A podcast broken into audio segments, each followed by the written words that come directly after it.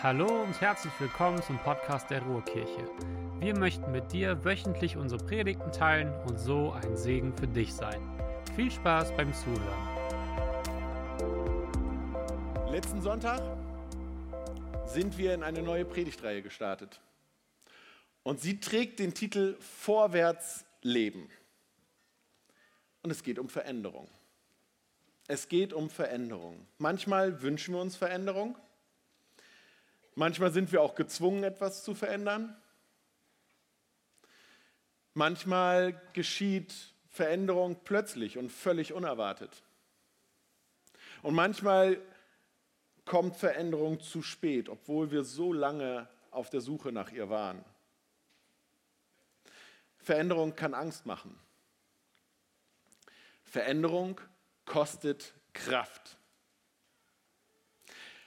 Als Kirche erleben wir und durchleben wir in den letzten Jahren immer wieder Veränderungen. Es ist viel im Werden, viel im Prozess. Heute feiern wir, dass aus einer Gemeinde in Ennepetal und einer Gemeinde in Wetter eine Kirche wird mit zwei Standorten.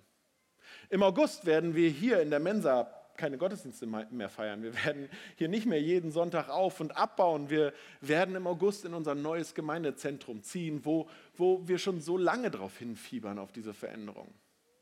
Und wenn Gott es will, dann werden wir als Kirche im Herbst eine dritte hauptamtlichen Stelle besetzen können, die sich einsetzt für den Standort Ennepetal und für die Ruhrkirche insgesamt. Und das wird uns auch verändern. Ich hoffe, dass diese Veränderungen für euch ein positives Gefühl sind. Aber auch all das, es kostet etwas. Veränderung, auch wenn sie positiv ist, auch wenn sie gewünscht ist, auch wenn wir sie erhoffen, sie geschieht eben nicht von alleine. Veränderung geschieht dort, wo wir bereit sind, Schritte zu gehen. Liebe Ennepetaler, Ihr sitzt hier heute, weil ihr schon bereit wart, Schritte zu gehen, die euch etwas gekostet haben. Darüber brauchen wir nicht sprechen. Das ist so. Aber ihr sitzt hier auch, weil es hier eine Kirche gibt, die bereit ist, diese Schritte mitzugehen. Und auch uns kostet das etwas. Lasst uns schauen, was Gott mit uns vorhat, denn davon sind wir überzeugt. Da, wo wir gemeinsam jetzt Schritte gehen und uns Gott zur Verfügung stellen, da will er das gebrauchen. Und wenn du hier heute sitzt und dich nach Veränderung sehnst, in einem Bereich deines Lebens Veränderung erhoffst und dir wünscht, wenn du dir wünschst, dass auch Gott da äh, Zugang zu deinem Leben findet und dort reinkommt, dann hoffe ich, dass das, was ich jetzt mit euch anschauen will, Gott gebrauchen kann, um euch dabei zu helfen. Der Titel der heutigen Predigt lautet Die ersten Schritte. Die ersten Schritte. Als Kirchen, als Kirchen wünschen wir uns Erweckung. Und damit meinen wir, wir wünschen uns zu erleben, wie, wie Gottes Reich wächst. Damit meinen wir, wir wünschen uns zu erleben, dass äh, Gott unter uns wirkt, dass Dinge passieren, die eben nur Gott tun kann, dass die Dinge, die wir in der Bibel lesen, die Gott dort zusagt, dass die spürbar werden, dass die erfahrbar werden, dass die in unserem Leben Realität werden. Das wünschen wir uns. Wir wünschen uns solche Erweckung, dass Gott immer mehr erfahrbar wird, immer mehr Raum, immer mehr Möglichkeiten bekommt. Wir wünschen uns, dass Menschen diesem Gott begegnen, der ihm der lebendig ist, der real ist. Menschen, die ihn bisher noch nicht kennenlernen. Wer von euch kennt mindestens eine Person, von der oder für die ihr euch wünschen würdet, dass sie Jesus kennenlernt, den Jesus, den ihr kennenlernt? Zeigt mal einen Arm hoch. Eigentlich müssten jetzt alle Hände hochgehen, ihr Lieben. Denn das ist unser Wunsch. Wir wünschen uns, dass Menschen diesen Jesus kennenlernen. Wir wünschen uns, dass wir das erleben, was in der Bibel steht. Diesen Gott, diese Möglichkeiten, diese Kraft, diese Liebe. Aber ich möchte euch heute Morgen mal fragen, wollen wir denn auch die Schritte dafür gehen? Wollen wir uns denn auch auf den Weg begeben, der dafür vielleicht notwendig ist? Ich bin mir da nicht so ganz sicher. Denn wenn ich in die, wenn ich in die Bibel schaue, dann gehört zu Erweckung, zu erwecklichen Momenten, zu Dingen, wo Gott so richtig die Möglichkeit bekommen hat, zu wirken, gehört auch immer ein Moment dazu, wo wir erkennen, wir brauchen Gott jetzt. Wir selber sind an unsere Grenzen gekommen, wir sind schwach. Es gehört immer ein Moment auch der Verzweiflung irgendwie dazu, der Schwäche, damit Gott stark sein kann. Wollen wir das? In den nächsten Minuten möchte ich mit euch in eine Geschichte hineinschauen ähm, äh, von einem Mann, der selbst in einer verzweifelten Lage war. Ihr dürft eure Bibeln gerne mit aufschlagen, zweite Buch Könige. Ich werde die ganze Geschichte jetzt zu Anfang lesen. Das ist eine lange Geschichte, ähm, aber dann sind wir, dann kennen wir sie alle und dann können wir reinschauen und können gucken, was uns diese Geschichte zu sagen hat oder geben kann. Die Geschichte von Naaman, 2. Könige 5, ab Vers 1. Ich lese. Der Herrführer Naaman war hoch angesehen bei seinem Herrn, dem König von Aram, denn durch ihn hatte der Herr Aram Erfolg geschenkt. Doch Naaman war zwar ein großer Krieger, aber er litt an Aussatz. Nun war eine Schar Aramäer in Israel eingefallen. Sie hatten ein junges Mädchen gefangen genommen, die dann als Dienerin zu Naamans Frau kam. Eines Tages äußerte das Mädchen seiner Herrin gegenüber, ich wünschte, mein Herr würde zu dem Propheten in Samaria gehen, er könnte ihn von seinem Aussatz heilen. Naaman ging und erzählte seinem Herrn, das und das hat das Mädchen aus Israel gesagt. Da befahl ihm der König von Aram, reise zu dem Propheten. Ich werde einen Brief an den König von Israel schreiben. Naaman brach auf. Er nahm zehn Talente Silber, 6000 Schekel Gold und zehn Prachtgewänder mit. In dem Brief, den er dem König von Israel gab, stand: Mit diesem Brief schicke ich dir meinen Diener Naaman. Ich möchte, dass du ihn von seinem Aussatz heilst. Als der König von Israel das las, zerriss er seine Kleider und sagte, dieser Mann schickt mir einen Aussätzigen, damit ich ihn heile. Bin ich Gott, dass ich töten und Leben geben kann? Seht und begreift doch, dass er nur nach einem Vorwand sucht, um Streit mit mir anzufangen. Als jedoch Elisa, der Mann Gottes, hörte, dass der König von Israel seine Kleider zerrissen hatte, sandte er ihm eine Nachricht. Warum hast du deine Kleider zerrissen? Schick Naaman zu mir. Er soll sehen, dass es einen Propheten in Israel gibt. Also zog Naaman mit seinen Pferden und Streitwagen zu Elisas Haus und wartete vor der Tür. Elisa ließ ihm durch einen Diener ausrichten, geh und wasche dich siebenmal im Jordan, dann wird deine Haut wieder gesund und du wirst geheilt sein. Da ging Naaman ärgerlich fort. Ich hatte angenommen, dass er persönlich zu mir kommt, sagte er. Ich hatte erwartet, dass er die Hand über die aussätzige Haut ausstreckt, den Namen des Herrn seines Gottes anrufen und mich heilen würde. Sind der Abana und der Papa in Damaskus denn nicht besser als alle Flüsse Israels? Warum kann ich mich nicht in ihnen waschen und geheilt werden? Und er drehte sich um und ging zornig fort. Seine Begleiter aber redeten ihm gut zu. Herr, sprachen sie zu ihm, wenn der Prophet etwas Großes von dir verlangt hätte, hättest du es dann nicht getan? Wie viel eher solltest du ihm gehorchen, wenn er dich nur auffordert, bade dich, damit du wieder gesund wirst? Also ging Naaman hinab an den Jordan und tauchte sich siebenmal unter, wie der Mann Gottes es ihm befohlen hatte. Da wurde seine Haut so gesund wie die eines kleinen Kindes und er war geheilt. Daraufhin kehrten Naaman und sein ganzes Gefolge zu dem Mann Gottes zurück. Als er vor ihm stand, sagte Naaman, ich weiß jetzt, ich weiß jetzt, dass es keinen Gott auf der Welt gibt außer in Israel. Bitte nimm mein Geschenk von deinem Diener an. Doch Elisa antwortete, so wahr der Herr lebt, dem ich diene, ich werde nichts annehmen. Und obwohl Naaman ihn sehr drängte, nahm er kein einziges Geschenk an.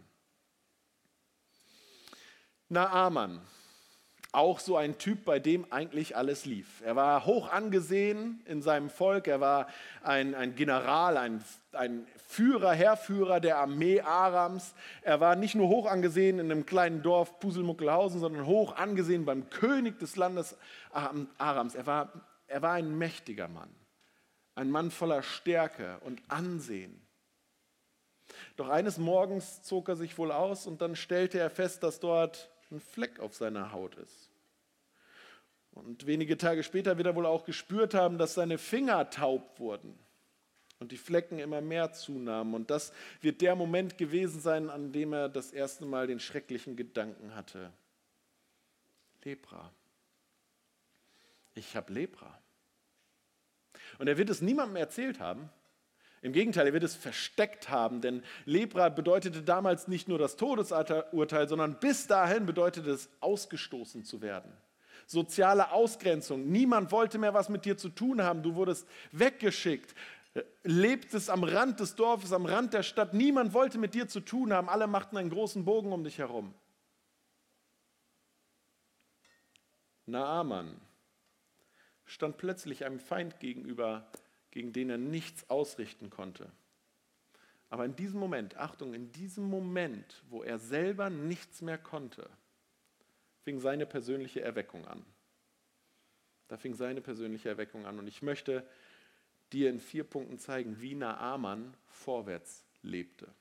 Der erste Punkt lautet, erkenne die Notwendigkeit. Erkenne die Notwendigkeit. Veränderung gehört zum Leben dazu. Veränderung geschieht, gewollt oder ungewollt, geplant oder überraschend. Aber manchmal sind wir auch an dem Punkt, wo wir für uns erstmal bewusst erkennen und anerkennen müssen, ich brauche Hilfe. Wir müssen an diesen Punkt kommen, wo wir merken, wir kommen hier nicht weiter. Es geht so nicht weiter. Es muss sich etwas ändern. Genau an diesem Punkt war es bei Naaman. Er wusste so, das ist ein finales Urteil. Aber es gab dieses Mädchen, die Sklavin bei ihm zu Hause. Sie hatte eine Idee, sie hatte eine Lösung parat. Doch die große Frage für Naaman wird in dem Moment sein, werde ich der zuhören? Werde ich, werde ich einer Sklavin zuhören aus dem Volk? Werde, werde, ich, werde ich ihr Vertrauen schenken? Werde ich mich, bin ich so verzweifelt? Ist er verzweifelt genug, um sich zu demütigen, um Rat anzunehmen von einem, ein, einer Sklavin? Ist er verzweifelt genug, um Hilfe bei dem Gott zu suchen, an den er ja überhaupt nicht glaubt? Veränderung beginnt dort, wo wir erkennen und anerkennen, dass wir Veränderung brauchen. Was hält dich davon ab, Veränderung anzunehmen und vorzunehmen? Wenn wir demütig und mutig genug sind, uns selbst zu sagen, dass es vielleicht mal an der Zeit ist, jemandem anders zuzuhören, ist das vielleicht schon der wichtigste Schritt, um Veränderung die Tür zu öffnen in unserem Leben, wo wir uns nach Veränderung sehnen. Naaman ist verzweifelt genug, dass er sagt, okay, ich werde es versuchen. Ich werde versuchen, was sie sagt. Der zweite Punkt, bitte um Hilfe. Bitte um Hilfe, wenn du vorwärts leben willst. Ich könnte auch sagen, leg deinen Stolz ab. Leg deinen falschen Stolz ab. Naaman macht sich mit seinem Gefolge auf den Weg. Er sucht nach Hilfe. Er sucht nach Hilfe. Und das bringt ihn zum Haus des Propheten Elisa. Und dort bittet er um Hilfe. Ich glaube, dass das für viele von uns vermutlich eines der größten Hindernisse überhaupt ist, das Leben zu bekommen, die Veränderung im Leben zu erfahren, die Gott uns schenken möchte. Unser eigener Stolz. Die Bereitschaft zu sagen, okay, ich brauche Hilfe. Ich schaffe das nicht alleine. Wir, wir, wir leben lieber in diesem Bereich zwischen, ich weiß, ich brauche Hilfe, da bin ich schon einen Schritt weiter, aber es jemandem zu sagen, das ist noch ganz da hinten und da bin ich noch lange nicht. In diesem Bereich leben wir sehr gerne. Naaman macht sich auf den Weg, das ist schon mal ein Riesenschritt. Aber es heißt auch, er hat eine Menge Kohle dabei, Gold und Silber und äh, Gewänder. Ähm, das, was er dabei hat, hätte heute einen Wert von mehreren Millionen, die er mitnimmt weil er glaubt, damit sich was erwerben zu können. Er glaubt, damit kann er sein Problem selber lösen. Und Elisa sieht ihn kommen mit all dem, was er dabei hat und denkt so, aha, krass, der fragt tatsächlich, der sucht tatsächlich nach Hilfe, aber er hat noch lange nicht verstanden, wie er die Veränderung bekommt, die er braucht. Und ich frage mich, wie oft und wie oft glauben wir zu lange, dass wir es selber können? dass wir selber stark genug sind, dass wir selber die Mittel haben, um das, die Veränderung zu bringen, die wir so nötig brauchen, die wir so nötig wünschen. Ich kriege das hin. Ich weiß, wie der Hase läuft. Ich, ich habe das schon mal hingekriegt. Ich habe das gesehen, wie die das gemacht haben. Ich kriege das hin. Genau so, mit dieser Haltung kommt Naaman auch zu Elisa und denkt sich so, ja, bei dem klopfe ich jetzt an. Problem gelöst. Und er klopft an. Und was macht Elisa? Elisa ruft seinen Praktikanten und sagt, hey, da draußen vor der Tür, da klopft gleich jemand an mit ganz viel Gold und Silber, lass dich nicht beeindrucken, sag ihm einfach, er soll zum Jordan gehen und siebenmal untertauchen. Und der Praktikant sagt, okay, ich mach das. Und Elisa ist beleidigt. Der ist verärgert, natürlich, oder? Ich meine, hey, Naaman, der Heerführer Arams, er hat sich extra auf den Weg gemacht. Er hat sich extra auf den Weg gemacht, hat sich gedemütigt, ich brauche Hilfe. Und dann kommt der Prophet noch nicht mal selber raus. Hallo, ich habe die Kohle, um mit dem Boss zu sprechen. Was ist hier Sache?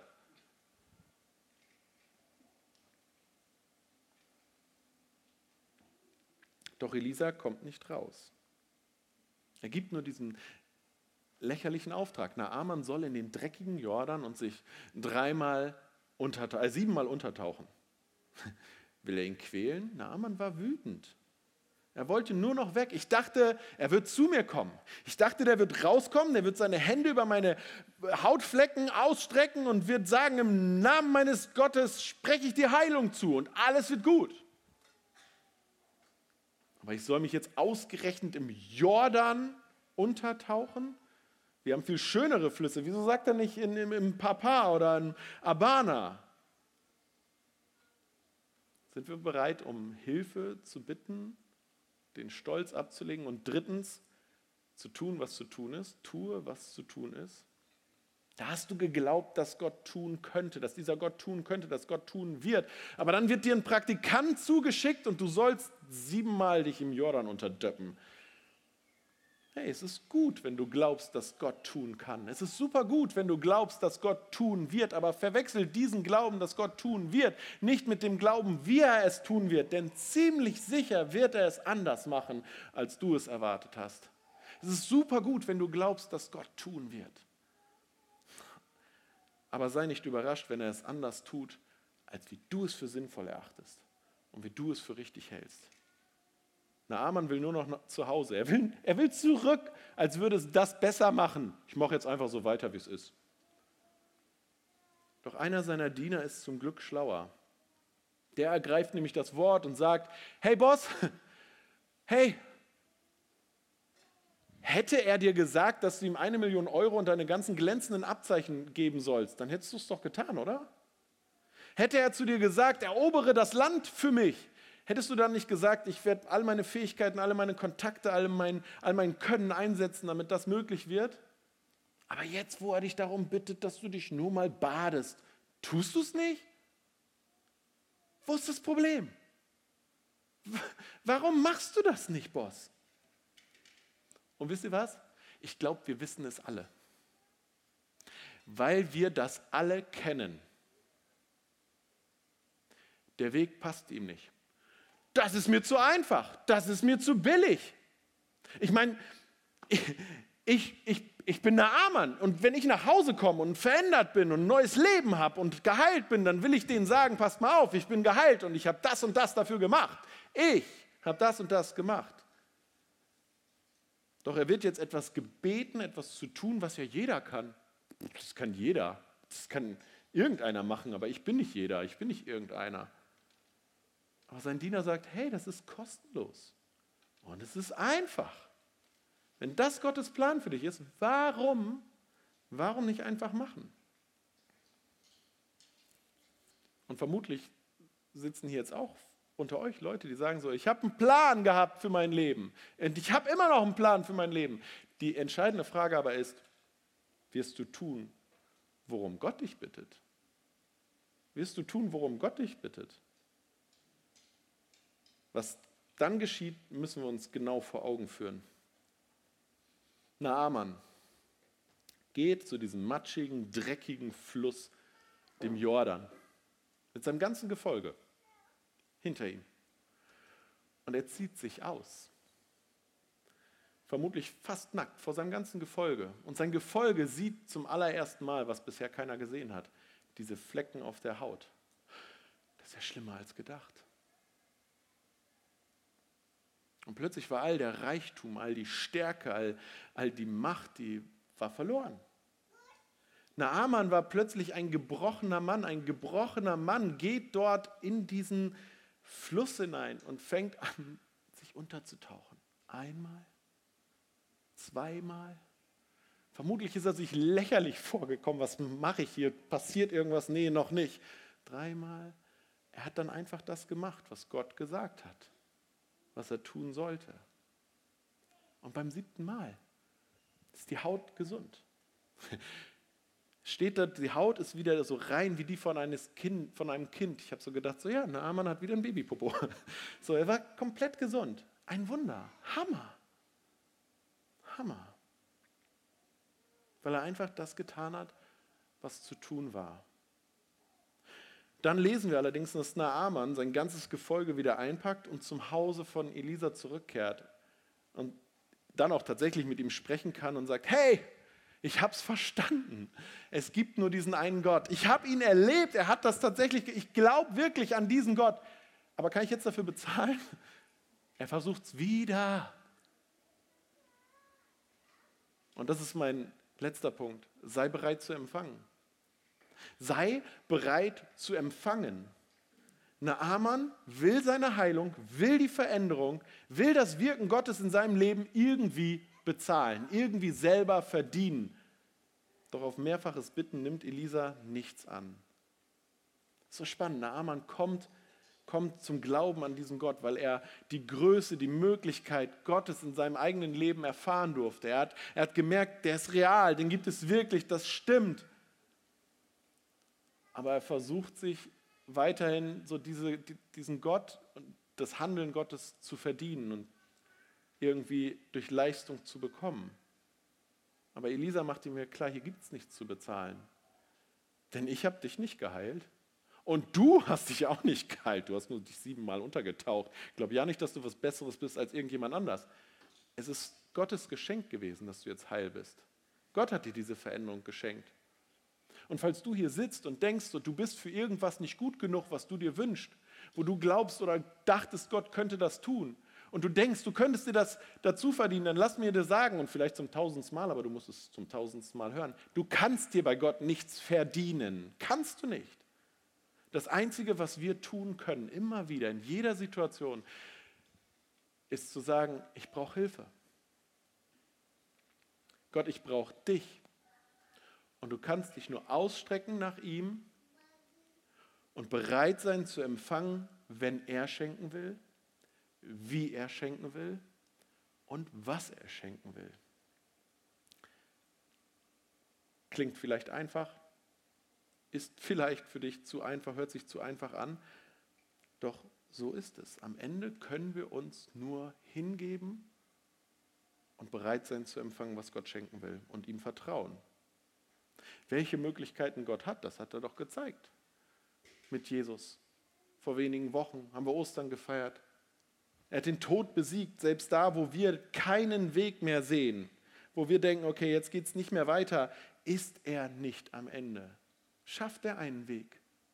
Aber selbst Jesus hat das nicht gemacht, um zu zeigen, wie krass er ist, sondern weil er damit für uns bezahlt hat, was wir nicht bezahlen können was wir uns nie verdienen können, nämlich dieses Leben in der Gemeinschaft mit dem lebendigen Gott. Das Einzige, was wir tun können, ist, ich erkenne, dass ich es brauche. Veränderung, Hilfe.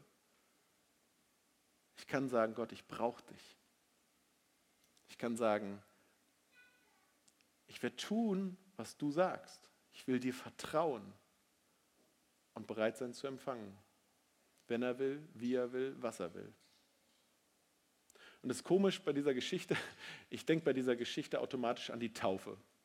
Ich weiß nicht, ob, ihr das, ob euch das auch irgendwie so geht. Ja, der wird da siebenmal untergetauft. Das machen wir jetzt nicht bei unserer Taufe, aber bei uns steht man auch in einem Wasserbecken. Und ich, äh, ich denke irgendwie so, ja, manchmal könnte Taufe, kann Taufe sich auch so ein bisschen lächerlich anfühlen, oder? Vielleicht hast du das auch schon gedacht. Du stehst oder standest oder denkst darüber nach, in einem Becken voller Wasser zu stehen. Die ganze Gemeinde schaut dir zu und dann kommt da jemand und taucht dich unter, kommst wieder hoch. Und das soll jetzt einen Unterschied machen. Ich meine, wenn es Jesus wirklich gibt, dann muss doch da mehr sein als nur das. Hört sich ein bisschen zu einfach an. Erscheint mir ein bisschen zu einfach. Ja, aber wenn Jesus es doch sagt, kommt zu mir, kehrt euch um, kommt zu mir und lasst euch auf meinen Namen taufen. Weil auch in der Taufe geht es im Grunde darum, dass ich sage, ich brauche dich, Jesus. Und mein selbstbestimmtes Leben, mein altes Leben, getrennt von dir, wird begraben. Und ich stehe auf und ich will dieses neue Leben empfangen. Es ist eine Entscheidung, sich auszustrecken nach Gott. Die ersten Schritte. Falls du über, übrigens über Taufe nachdenkst oder wissen willst, wie ich das mache, wie man das macht, so sein Leben mit Jesus, sein Leben Jesus hingeben, ähm, sprich einen von uns aus der Kirche an, sprich Markus an, sprich mich an. Am 19. Juni, am 19. Juni werden wir wieder Taufe feiern und vielleicht ist das dein erster Schritt, weiß. Jetzt würde ich gerne einen Punkt machen. Ich würde beten und dann ähm, lade ich dich ein, dass du dich ausstreckst. Wir werden Lieder singen und das gibt dir die Möglichkeit, diese Zeit für dich zu nutzen, dich auszustrecken. Jesus, danke. Danke, dass du die Kraft, die Möglichkeit und die Liebe für uns bereithältst, Veränderung zu schenken, da wo wir Veränderung brauchen. Du willst nicht, dass wir stehen bleiben, du willst, dass wir vorwärts leben. Dass wir immer mehr in das Leben hineinwachsen, das Leben entdecken, wozu du uns geschaffen hast, wozu du uns berufen hast, wozu du uns befreit hast. Und ich, ich möchte dich bitten, dass wir den Mut haben, den Mut haben, es auszuprobieren, immer wieder neu, uns darauf einzulassen, uns dir anzuvertrauen und uns auf den Weg machen zu dir, mit dir. Ich bitte dich, dass du jedem Einzelnen von uns zeigst, was unser nächster Schritt ist auf diesem Weg mit dir. Dass du uns hilfst, diesen Weg, die ersten Schritte zu gehen vielleicht erstmal zu sagen und zu erkennen, ich brauche jetzt da meinen nächsten Schritt. Ich möchte, dass sich was verändert. Vielleicht um Hilfe zu bitten. Vielleicht einen Schritt zu gehen, ganz praktisch, von dem man schon lange weiß, dass man ihn tun sollte. Hilf uns dabei. Und lass uns bereit sein, zu empfangen, was du schenken willst. Amen. Wir hoffen, dass du eine gute Zeit hattest. Wenn du uns näher kennenlernen möchtest oder mehr erfahren möchtest, besuche gerne www.ruhrkirche.com. Sei gesegnet.